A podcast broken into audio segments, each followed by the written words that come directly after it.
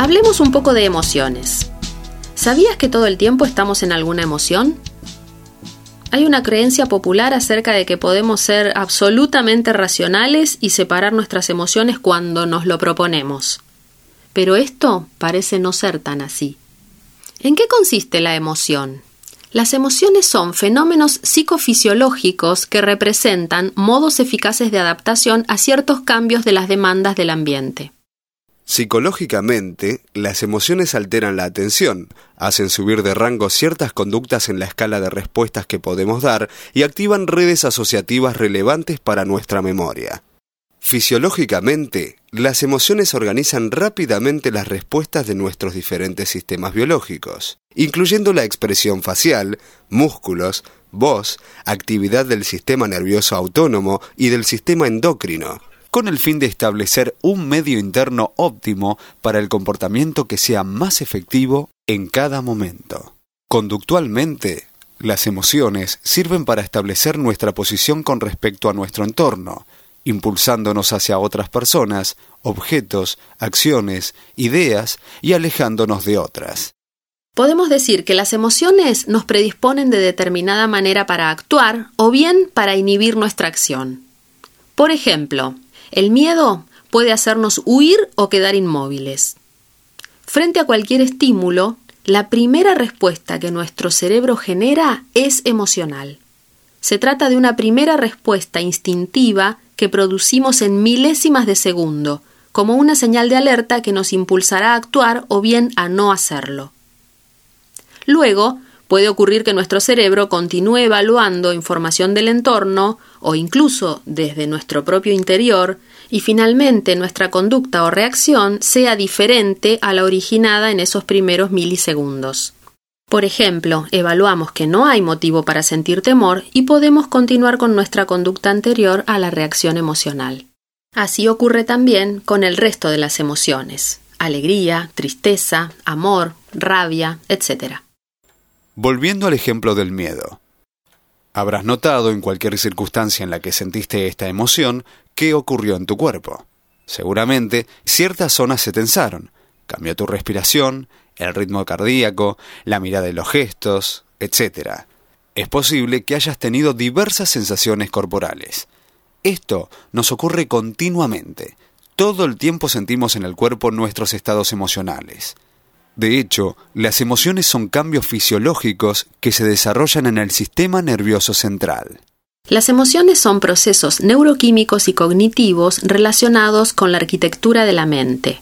Me refiero a la toma de decisiones, la memoria, atención, percepción, imaginación, que se fueron perfeccionando por el proceso de selección natural como respuesta a nuestras necesidades de supervivencia y reproducción. ¿Qué significa todo esto? Que los estímulos que nos generan una emoción cualquiera van más allá de los objetos, de las personas, ideas o de nuestro entorno. Nuestros propios pensamientos, conversaciones internas, creencias, opiniones, diálogos nos generan emociones. En base a nuestros juicios, evaluaciones, opiniones, pensamientos, estamos todo el tiempo generando y cambiando nuestras emociones.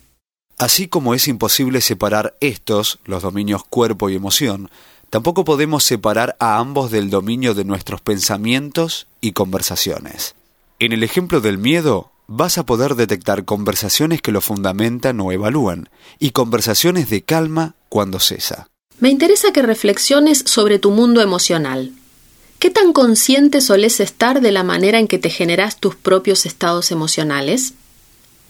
Podés intervenir para crearte los estados emocionales que querés. Podés diseñar tu vida emocional como vos quieras. Es sumamente importante el autoconocimiento para poder lograr también el autocontrol emocional. Ambos forman parte de la inteligencia emocional. ¿Qué emoción podemos controlar si no la identificamos previamente? Hay otras cuestiones interesantes en torno a las emociones. Una de ellas es que las emociones son muy, muy contagiosas. Los demás pueden influir en nuestros estados emocionales y nosotros en las emociones de los demás.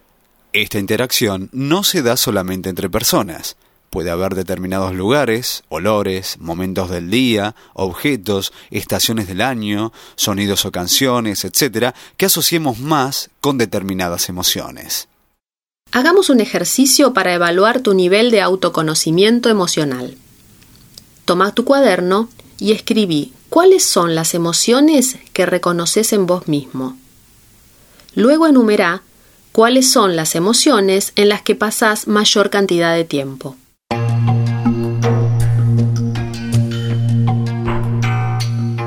Ahora reflexiona. ¿Qué te dice esto de vos mismo? ¿Estás conforme con tu emocionalidad?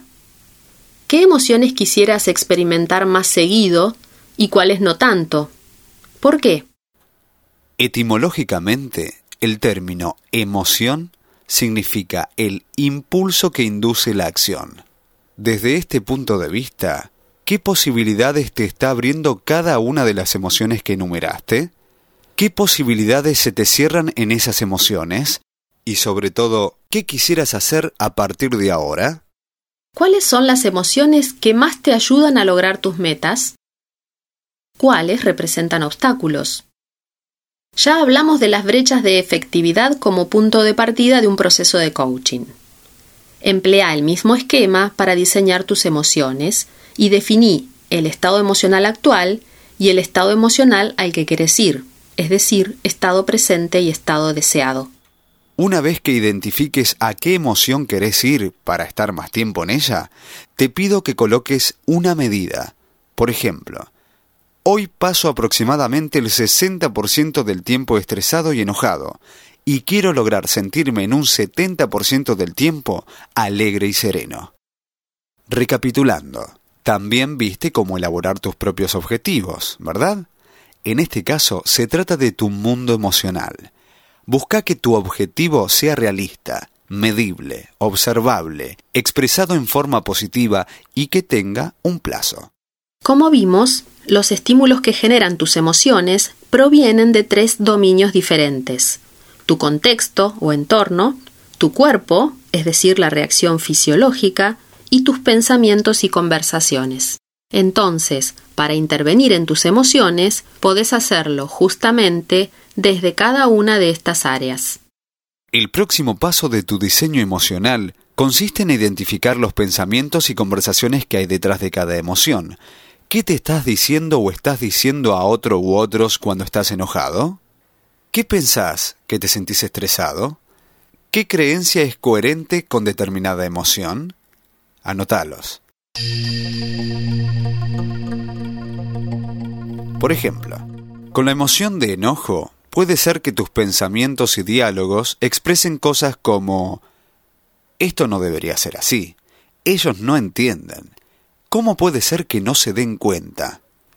Pensamientos detrás de la emoción de alegría pueden ser ¡Qué buena experiencia! Al fin puedo organizar mis cosas. Esto es buenísimo. Si querés cambiar la emoción, deberás cambiar estos pensamientos y declaraciones. Fíjate si podés poner en tela de juicio las creencias que hay detrás de cada emoción. Pregúntate si siempre es así. ¿Es posible que en ocasiones las cosas sean diferentes? ¿De qué depende? Y cuestionate cuál es tu responsabilidad. Aun cuando no puedas hacer nada por cambiar un estímulo, sos responsable de tu respuesta emocional podés elegir qué emoción experimentar en cada circunstancia. Aquí estamos hablando ya de autodominio emocional. Frente a un mismo hecho, diferentes personas podemos tener reacciones emocionales diferentes. ¿Por qué ocurre esto? Porque es nuestra evaluación sobre la situación la que nos genera la reacción emocional, es decir, nuestra interpretación. El desafío es no quedarte en el rol de víctima de tus emociones, sino saber que podés elegir dominar tus emociones cambiando la interpretación que das a los hechos, en vez de quedar a merced de emociones que te dominen a vos. Volvé a tu cuaderno. Toma la escala emocional del folleto y ubicate a vos mismo en esa escala. Después, definí hacia dónde ir.